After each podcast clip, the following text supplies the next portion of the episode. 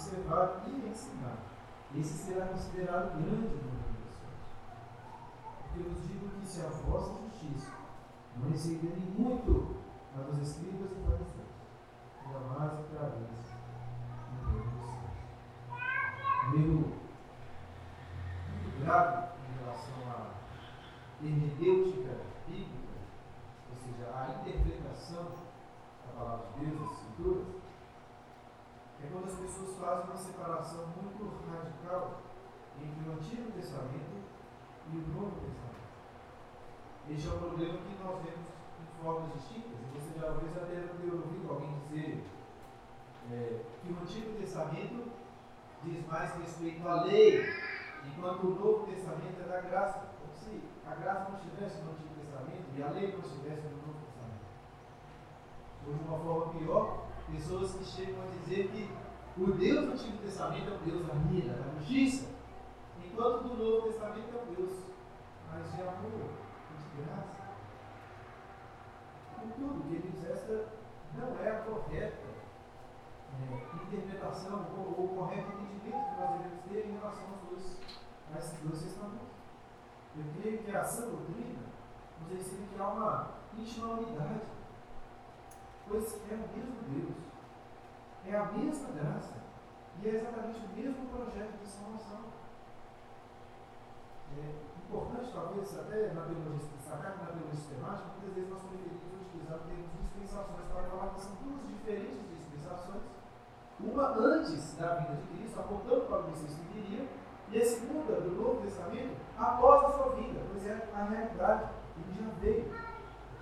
Agostinho de Hipona, muito, há muito tempo atrás, ele já tinha condensado essa ideia, ele falou para dizer que a graça de Deus está latente ou oculta no Antigo Testamento, ou seja, está lá, mas como que oculta, e no Novo Testamento ela está latente, revelada, revelada, clara para nós a graça do nosso Senhor. Mas há uma unidade. É claro que não é fácil definir, determinar assim os pormenores quais são as distinções entre a antiga e a nova aliança, entre o Antigo e o Novo Testamento. Mas apesar dos pormenores serem difíceis, alguns princípios são muito claros na palavra de Deus. E um desses princípios muito evidentes é exatamente esse do Senhor Jesus. Traz no versículo 17, quando ele fala da sua obra, da sua vida. Olha aí o versículo 17, ele diz: Não penseis que vim revogar a lei ou os profetas. Não vim para revogar, vim para cumprir. Apesar de nós dividirmos os estudos aqui em partes, né, dividimos o texto em partes para estudarmos aos poucos, nós corremos o risco, não podemos cair no erro, de nos esquecermos do todo. Precisamos, precisamos lembrar por que, Jesus está dizendo essas coisas, o que nós entendemos para entender que, que Jesus está falando essas coisas. Precisamos nos lembrar que ele começa falando sobre as bem-aventuranças, neste sermão, descrevendo o caráter do cidadão reino dos céus. E como vimos no último sermão, ele fala sobre qual é o papel do cidadão dos céus nessa terra. Agora, quando chegarmos no versículo 17, a pergunta natural que surge na interpretação do texto é: por que, Jesus levanta essa possibilidade? Por que, que ele está falando sobre a possibilidade de vir para revogar a lei dos profetas? Ele tem em mente nós, eu já tenho explicado para os irmãos que Jesus, em seus ensinos aqui, traz alguns ensinamentos que são diferentes, no mínimo estranhos para os judeus comuns daquela época. Devemos lembrar também que ele está atraindo multidões, elas estão ouvindo esses ensinamentos. E além disso, precisamos entender que nesse sermão Jesus irá expor a hipocrisia dos fariseus e dos escribas, mestres da lei, deste período. E eu entendo que nesse versículo, Jesus está antecipando uma possível e provável indagação. Será que Jesus, ao trazer esses ensinamentos que parecem estranhos, está querendo revolucionar, trazer algo completamente novo? Acabar com a tradição antiga para trazer um novo ensinamento? E Jesus quer mostrar que não, ele não veio para fazer isso. Jesus está deixando bem claro para os seus discípulos o seguinte: não sou nenhum revolucionário, não estou abrindo mão de toda a tradição, não estou falando que é a lei dos profetas e as escrituras do Antigo Testamento serão abolidas. Pelo contrário, eu vim para cumprir tudo o que foi dito. A lei e os profetas. É claro que em linguajar mais técnico, específico, quando Jesus fala da lei, a lei se refere aos cinco livros da lei, o Pentateuco.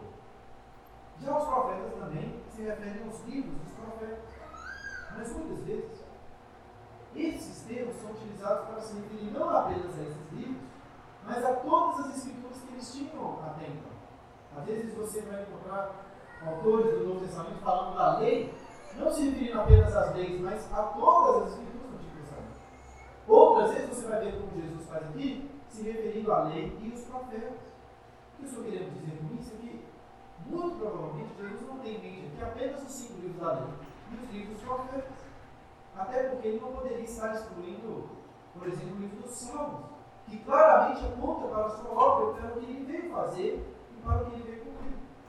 Então, ao se referir à lei dos profetas, entendo que Jesus está se referindo a todas as escrituras do Antigo Testamento, que eram as escrituras que eles tinham até então.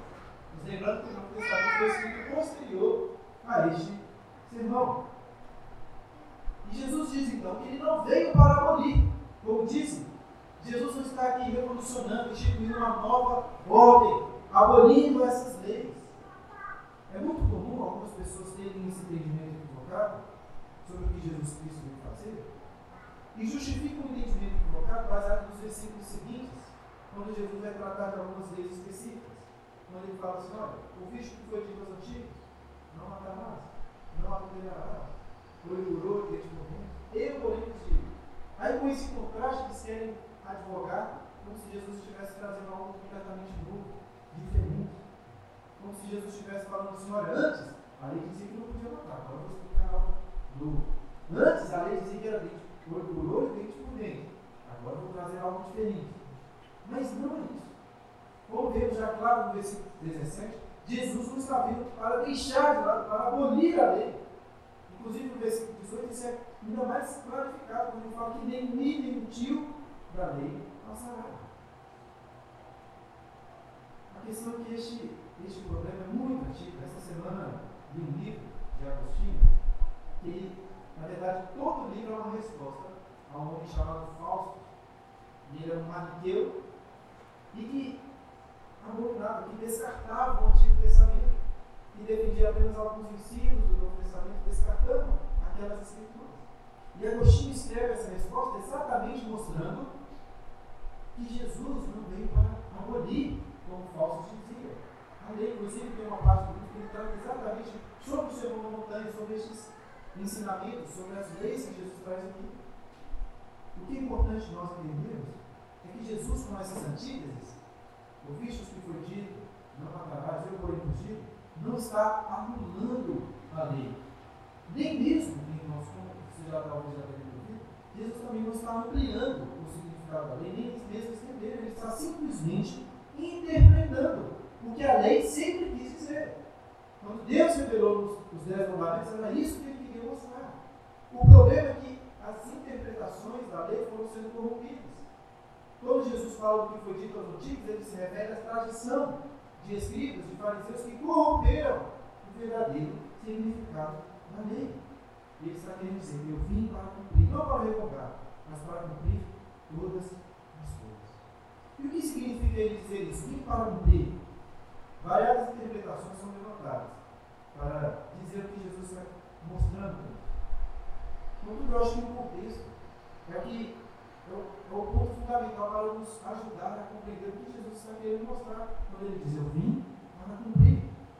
Se você olhar o Evangelho de Mateus como todo, verá que todo ele, muito claro que um dos seus objetivos é mostrar que Jesus é o cumprimento das Escrituras e das profecias do Antigo Testamento.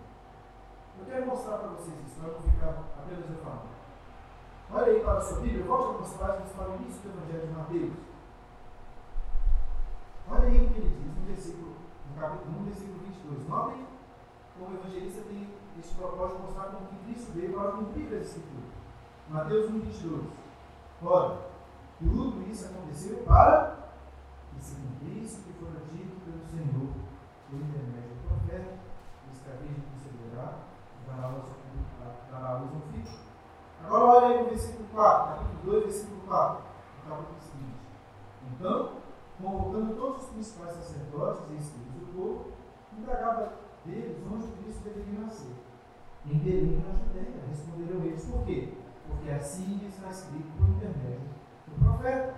Agora, ainda no capítulo 2, versículo 16, quando fala de Herodes, vendo-se iludido pelos magos, enfureceu-se Herodes grandemente e mandou matar todos os meninos de Belém e de todos os seus arredores de dois anos para baixo, conforme o tempo do qual precisão se informaram dos magos.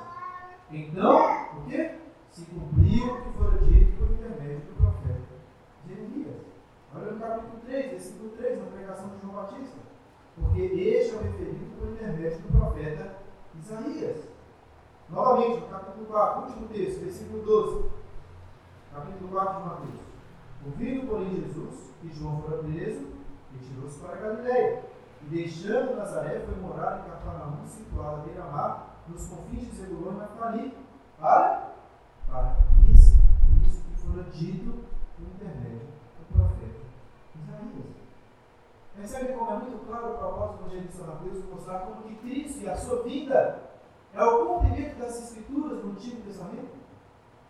E evidente que este não é apenas o objetivo do evangelista Mateus. Os outros evangelhos também apresentam esse mesmo propósito. Nós vemos durante a liturgia, lá no início, quando Jesus, após a sua ressurreição, conversando com os dois discípulos, diz exatamente isso: olha, o que eu vos ensinei é de todas as Escrituras, como ele diz lá, importava que se cumprisse tudo que de mim está escrito na lei de Moisés, nos profetas e nos salmos, ou seja, todas as Escrituras do Antigo Testamento apontavam para mim existiam pessoas que questionavam Jesus. Os judeus, escribas e fariseus, muitos duvidavam ser de fato Jesus, o Messias, que veio para cumprir. O próprio João Batista, em certo momento, parece ficar um pouco preocupado se de fato era ele mesmo que veio para cumprir. Mas é isso mesmo, Jesus diz para os judeus, para alguns fariseus, mestres da lei, em determinado momento, lá em João capítulo 5, capítulo 5 é narrado isso, versículo 19. Jesus vira para aqueles homens e diz assim: Olha, vocês conhecem as Escrituras, vocês as examinam, pois sabem encontrar nela a vida eterna. Porém, são elas mesmas testificam de mim. Mas vocês têm me enganado. Em outras palavras, que Jesus querendo dizer para aqueles homens é o seguinte: olha, vocês são mestres da lei, vocês sabem de cor, vocês dominam e conhecem muito, mas falham no ponto fundamental. Pois todas as escrituras falam sobre mim, vocês me negam seja, vocês negam o ponto fundamental das escrituras do Antigo Testamento. Portanto, queridos, ao dizer eu vim para cumprir, Jesus está mostrando que Ele é o cumprimento de tudo o que foi dito no Antigo Testamento. Todas leis, todos os profetas, todos os salmos apontavam para o Messias que viria. E Jesus agora está dizendo para os seus discípulos: Eu sou o Messias. Eu vim para cumprir. E ele enfatiza ainda a importância dessas leis, desse cumprimento, do versículo 18, olha o que ele diz aí. Acompanhe a leitura, versículo 18. Porque em verdade vos digo, literalmente Jesus diz assim, Amém? Eu vos digo.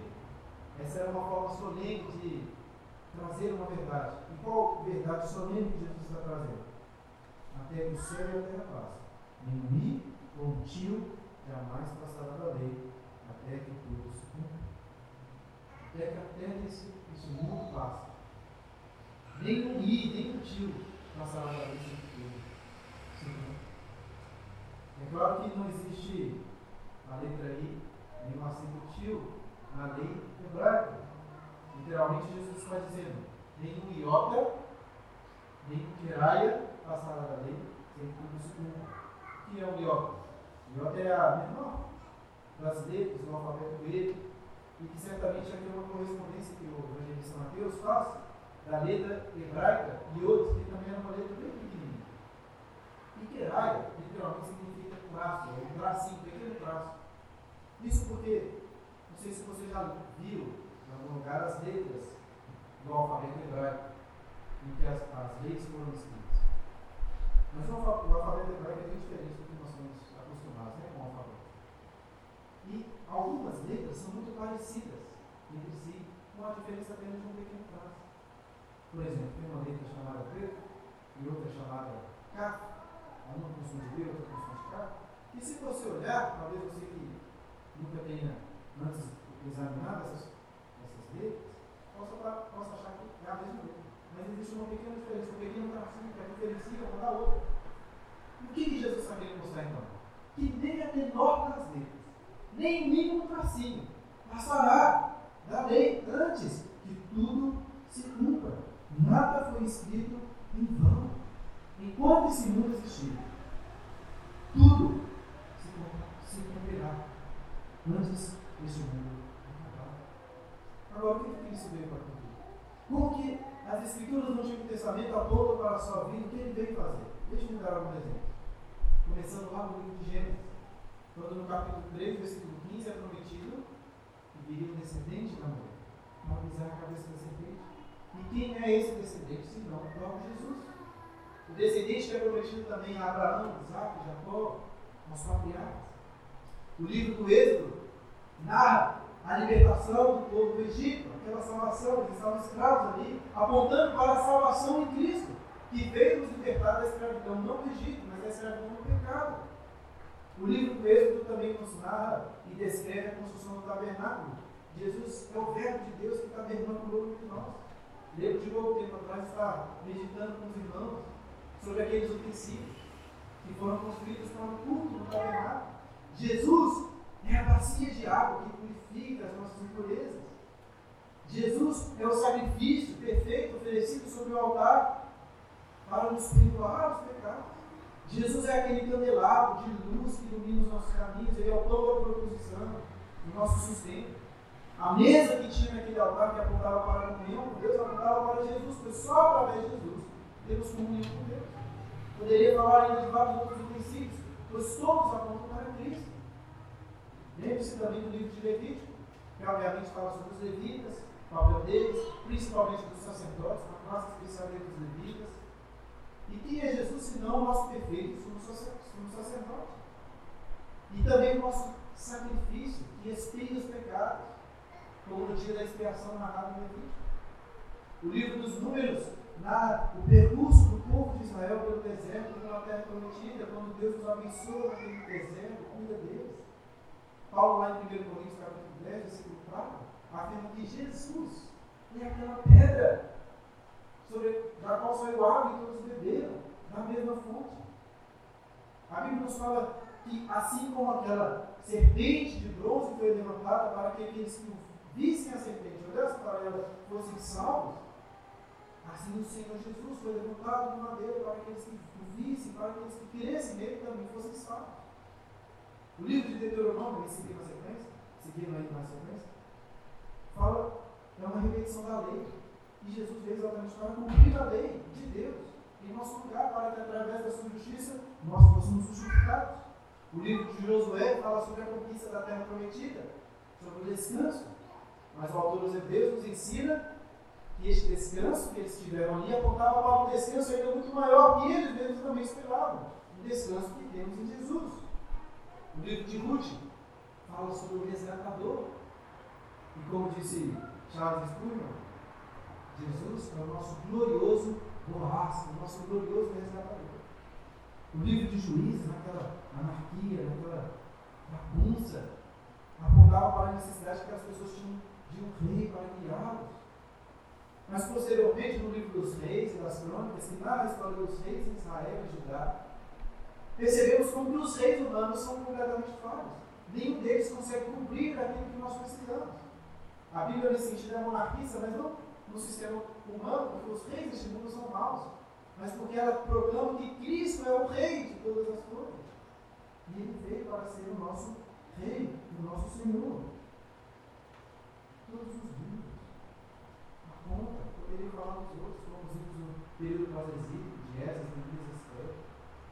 fala da restauração do povo a Jerusalém, da reconstrução do templo. Jesus disse que ele é o próprio templo que foi reconstruído após a sua ressurreição. O livro dos Salmos aponta para a beleza, o livro das sabedorias, provérbios, aponta para a sabedoria de Deus que não é outro senão o próprio Jesus. E obviamente os profetas que tanto anunciaram a vida do Messias. Esse é o nome livros que tudo. E é muito importante compreender que Jesus este mundo não apenas para dar um bom exemplo moral para ser seguido, não apenas para trazer bons ensinamentos sobre amor, ainda que ele tenha feito essas coisas. A obra de Cristo ele veio principalmente para cumprir as Escrituras do Antigo Testamento, para cumprir esse projeto de salvação que Deus arquitetou desde antemão, desde antes da fundação do mundo. E Jesus veio na plenitude dos tempos para ser o nosso Salvador, para ser o nosso Deus. Todas as Escrituras, até aqueles livros, talvez capítulos que você possa achar um pouco mais chato de ler, difícil, como as genealogias, apontam Cristo. Importante ressalvar, fazer uma ressalva, pois existem alguns exageros hermenêuticos, ou seja, exageros de interpretação. Então, algumas pessoas passam muito trabalho, querendo fazer relações forçadas entre o texto do Antigo Testamento com Cristo. Acontece, é um perigo. Mas, de uma forma geral, direta ou indiretamente, todas as escrituras do Antigo Testamento apontam para Cristo. E o que Jesus está dizendo aqui? Eu sou o Messias prometido que vim para cumprir todas as escrituras. Meus irmãos, eu queria que todas essas coisas nos ajudem a contemplar a glória da palavra do nosso Deus.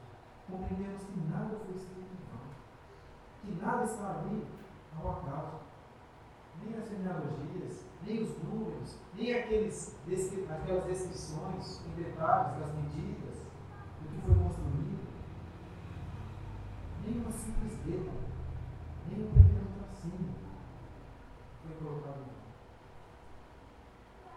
Chegará um dia, o céu e a o qual eu creio que deixaremos um pouco de lado as escrituras, pois como Paulo diz, veremos Cristo face a face e veremos também. Mas hoje, neste mundo que vivemos, não há nada de mais importante do que a palavra de Deus.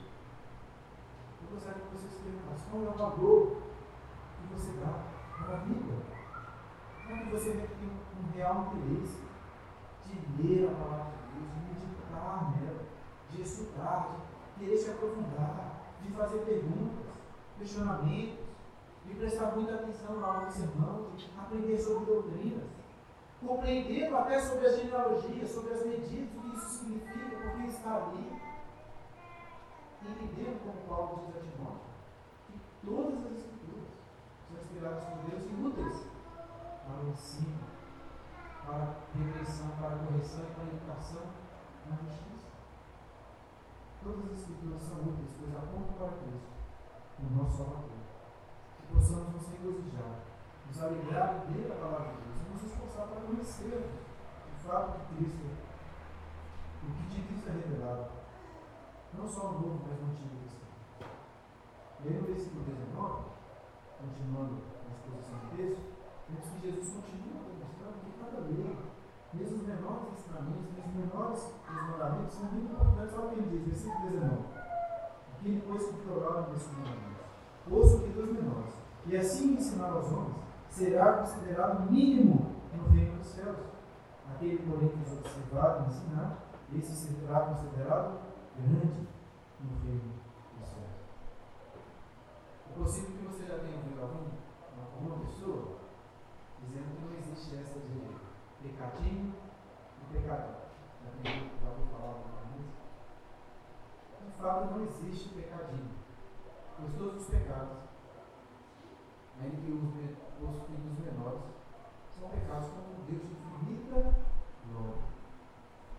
O menor dos pecados, o que é só que seja, já é o suficiente para condenar qualquer homem ao juízo eterno. Não existe pecado. Contudo, Existem sim, entre aspas, pecadores que são mais graves, mais ofensivos e mais odiosos do que outros. Já que uma gradação de ódio, de perversidade nos mandamentos.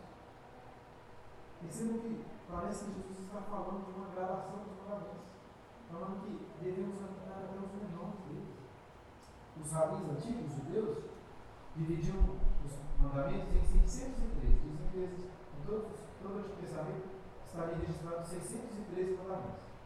E discutiam muito entre si sobre qual deles era maior, qual deles era menor. Alguns diziam que o menor é o se encontra lá em Deuteronômio, capítulo 22, versículo 6. Quando fala de alguém pegar ali a ave, a mãe, do pássaro sobre os ovos, com os ovos. Assim, eu não sei se Jesus estava pensando exatamente neste mandamento. É isso que ele tinha em mente quando fala que os menores mandamentos.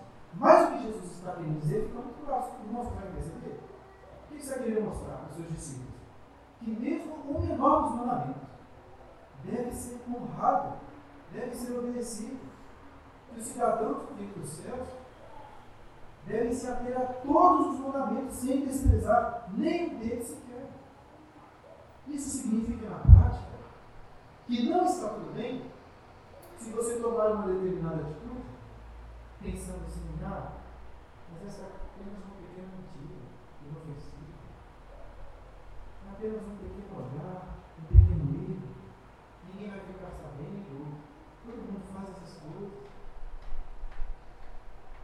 Que Jesus está nos mostrando é que todos os mandamentos, aí os menores, são importantes. E esse tipo de pensamento, de achar que tudo bem conviver com pecados menores, isso mostra um problema muito sério, não apenas na nossa prática religiosa de vida cristã, mas principalmente um problema em nossos corações. Pois se convivemos com eles, ainda que menores, nossa forma de vida, se nos incomodarmos com isso, achando que é natural, criando desculpas, isso significa que não amamos verdadeiramente a Deus, que os nossos corações não foram transformados e que não pertencemos ao reino dos céus como Jesus vai mostrar no versículo 20, depois vamos chegar. Agora, é claro e evidente, queridos, que nenhum de nós consegue ser perfeito nos mandamentos. Mesmo o cidadão que vem dos céus, irá falhar. Mas não podemos pensar. Olhando para isso que Jesus nos ensina. E se somos salvos pela graça, e se as nossas obras não fazem de fato diferença para a nossa salvação. Que não existem graus distintos entre os cidadãos dos reinos. Porque olha só, olha esse versículo novamente. Jesus não fala apenas de uma gradação entre os mandamentos. Ele fala de uma gradação entre os cidadãos do reino dos céus. Olha o que ele diz aí. E por um lado, se alguém violar ainda que os menores mandamentos e ensinar a outras pessoas, esse será considerado mínimo no reino dos céus. Por outro lado, aquele que os observar e ensinar será considerado grande no reino dos céus. Haverá uma diferenciação. O céu, como já disse aqui antes, não será uma espécie de comunismo, que todos recebem os mesmos galardões, estarão nos mesmos rankings. Não haverá pessoas com maiores honras, com maiores glórias, com maiores recompensas. E um dos critérios para essa avaliação é exatamente o que Jesus está nos mostrando: o cumprimento dos seus mandamentos. Poderia dizer que este critério é o critério do amor, pois, como Jesus disse, aquele que tem os meus mandamentos e os guardas, este é o que me ama. Ou seja, amar a Jesus é guardar os seus mandamentos. Nós não sabemos como que funciona esse cálculo. Nem nosso objetivo aqui na Terra é ficar né, avaliando, nossa, qual pessoa tem cometido tais e tais erros, tem feito tais e tais acertos, então deve ser muito grande. Não é nosso objetivo fazer isso. Até porque a forma como calculamos as coisas desse mundo devem ser muito diferentes de como de fato acontecerá no reino dos céus. Jesus mesmo disse isso aos seus discípulos. Eu creio que quando chegarmos no reino dos céus, certamente ficaremos assim, surpresos com quem receberá a honra, maiores glórias. Claro que pela graça de Deus. Ficaremos assim surpresos diante dos irmãos desconhecidos, talvez irmãos até que mudando. Assim, na terra nós mudávamos muito para eles, mas ah, estarão recebendo grandes pelo que fizeram. E tenho certeza que essas pessoas, os grandes no reino dos céus, serão os mais surpresos de todos. Porque os grandes no reino dos céus são os humildes nessa terra. Aqueles que reconhecem suas fraquezas e seus erros. Aqueles que não possuem pensamentos elevados sobre esse mundo. Agora, com tudo isso, queridos, eu não quero encorajá-los a, a não buscar ser os maiores do mundo. Não é bom que você fique falando assim, ah, eu sou maior, eu sou maior, eu sou maior. Mas devemos buscar isso. Não sei, não sei se você já ouviu dizendo algo no sentido assim, ah, olha, eu estiver ali pelo menos entre os últimos, já está bom demais. Não quero ser o maior. Quero lá, ainda que seja dos últimos, ainda que seja esse mínimo no meio dos Eu não entendo a lógica por trás desse pensamento. De fato, estar no reino dos céus é muito melhor, é uma glória tremenda. Mas esse não pode ser o nosso pensamento.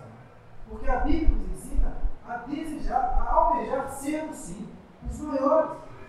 Buscarmos ser os maiores no reino dos céus, ser os menores nessa terra. Como Jesus disse aos seus discípulos, os maiores serão os menores, aqueles que servem. Porque o Filho do Homem não veio para ser servido, mas para servir, nos assemelhando ao próprio Cristo. Devemos sim buscar maiores recompensas, maiores galardões nos céus. E uma das maneiras de fazermos isso é observando os seus mandamentos. Né? Os menores. Amando sinceramente a Jesus. Cumprindo seus mandamentos e ensinando assim a outras pessoas.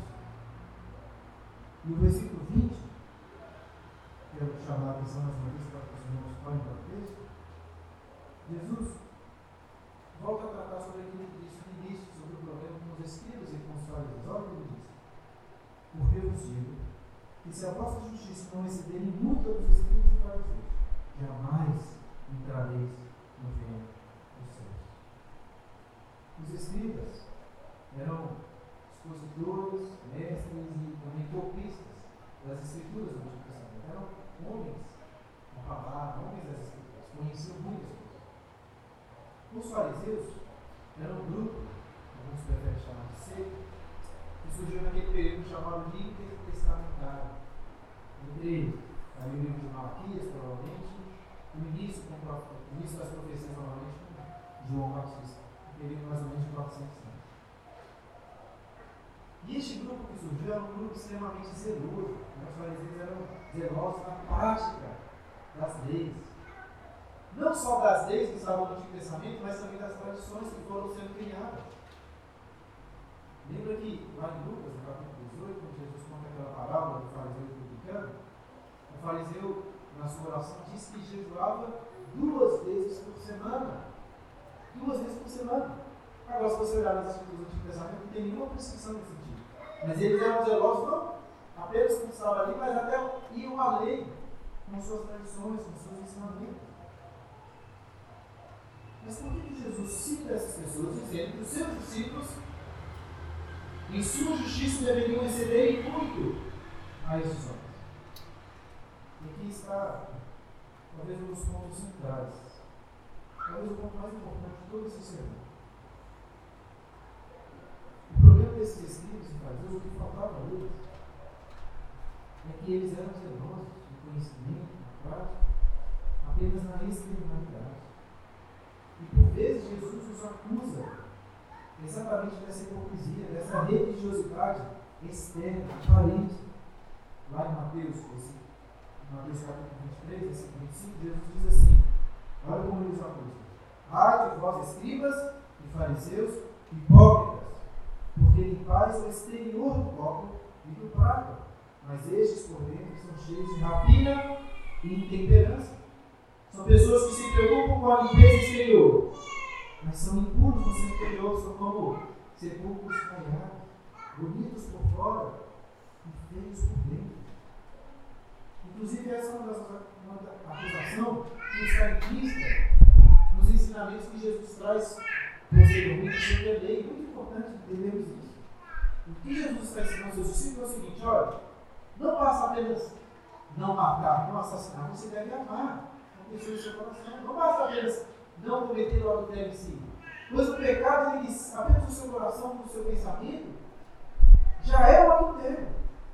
Não adianta apenas preocupar com a externalidade, cumprir a lei de forma externa, mas deve ser algo do seu coração, porque o cristianismo, seguir a Jesus, não significa apenas seguir regrinhas. O cristianismo, queridos, é uma doutrina do coração, que transforma não apenas as nossas ações externas, mas transforma o nosso interior, nossas vontades, nossos desejos, nossos pensamentos, nossos sentimentos. É por isso que o primeiro mandamento, que resume toda a lei, diz: Amarás todos o Senhor Deus de todo o seu coração. Não são apenas nossas práticas externas, mas é a mudança do nosso coração.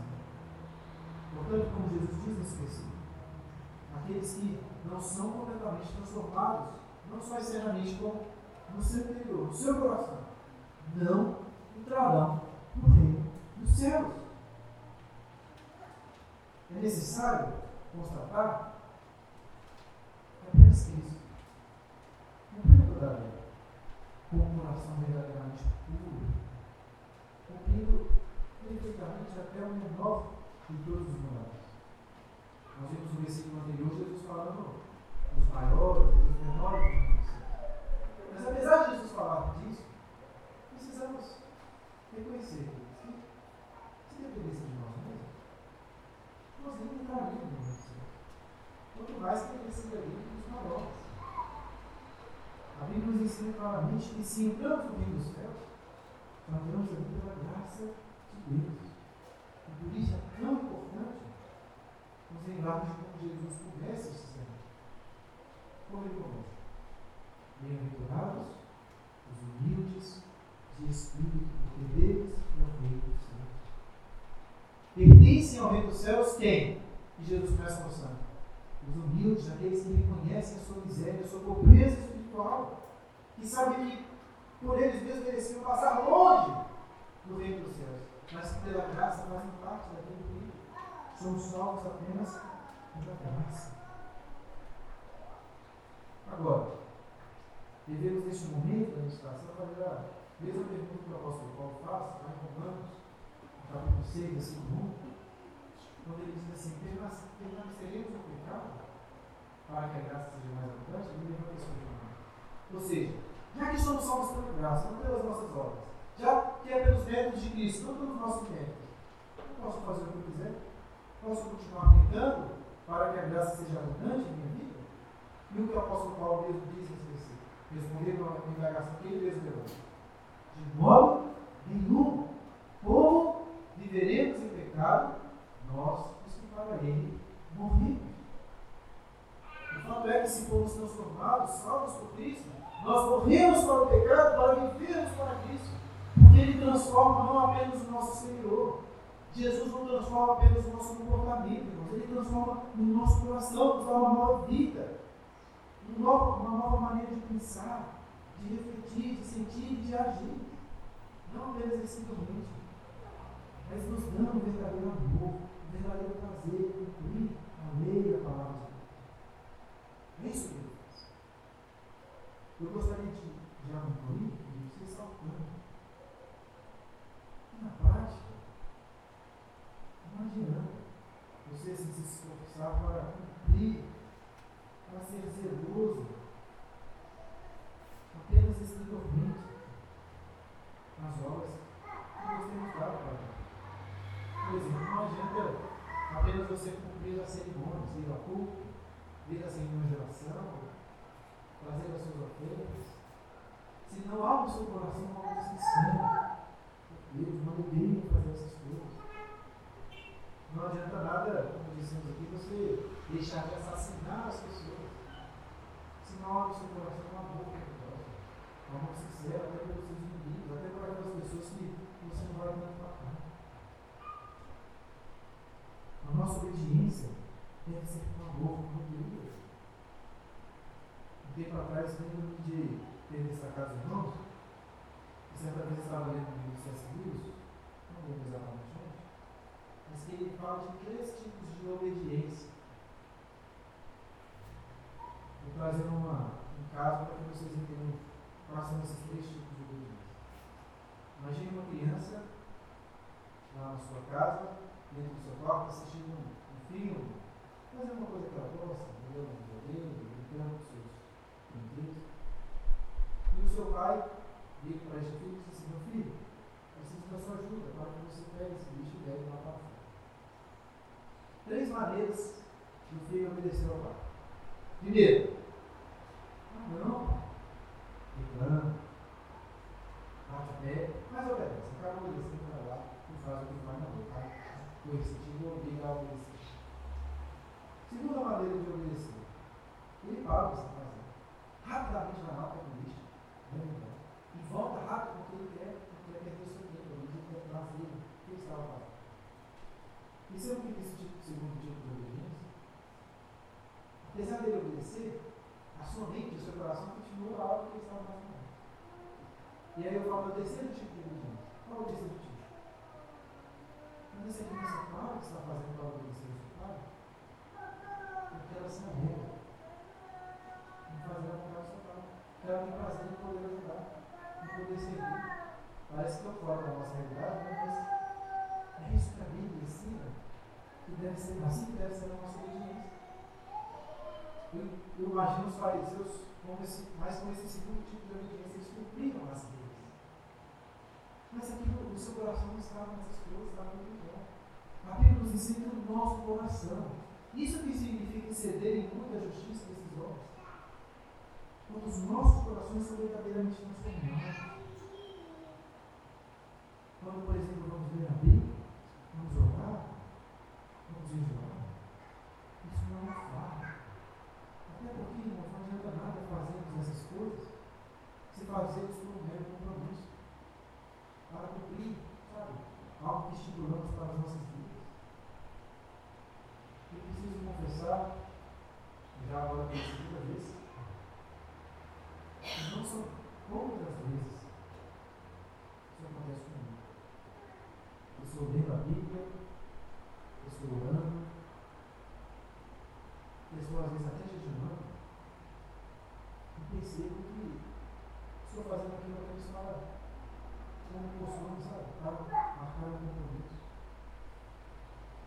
E pior é que algumas vezes eu nem percebo, eu simplesmente faço mecanicamente. Às vezes faço já pensando que eu tenho, que fazer depois.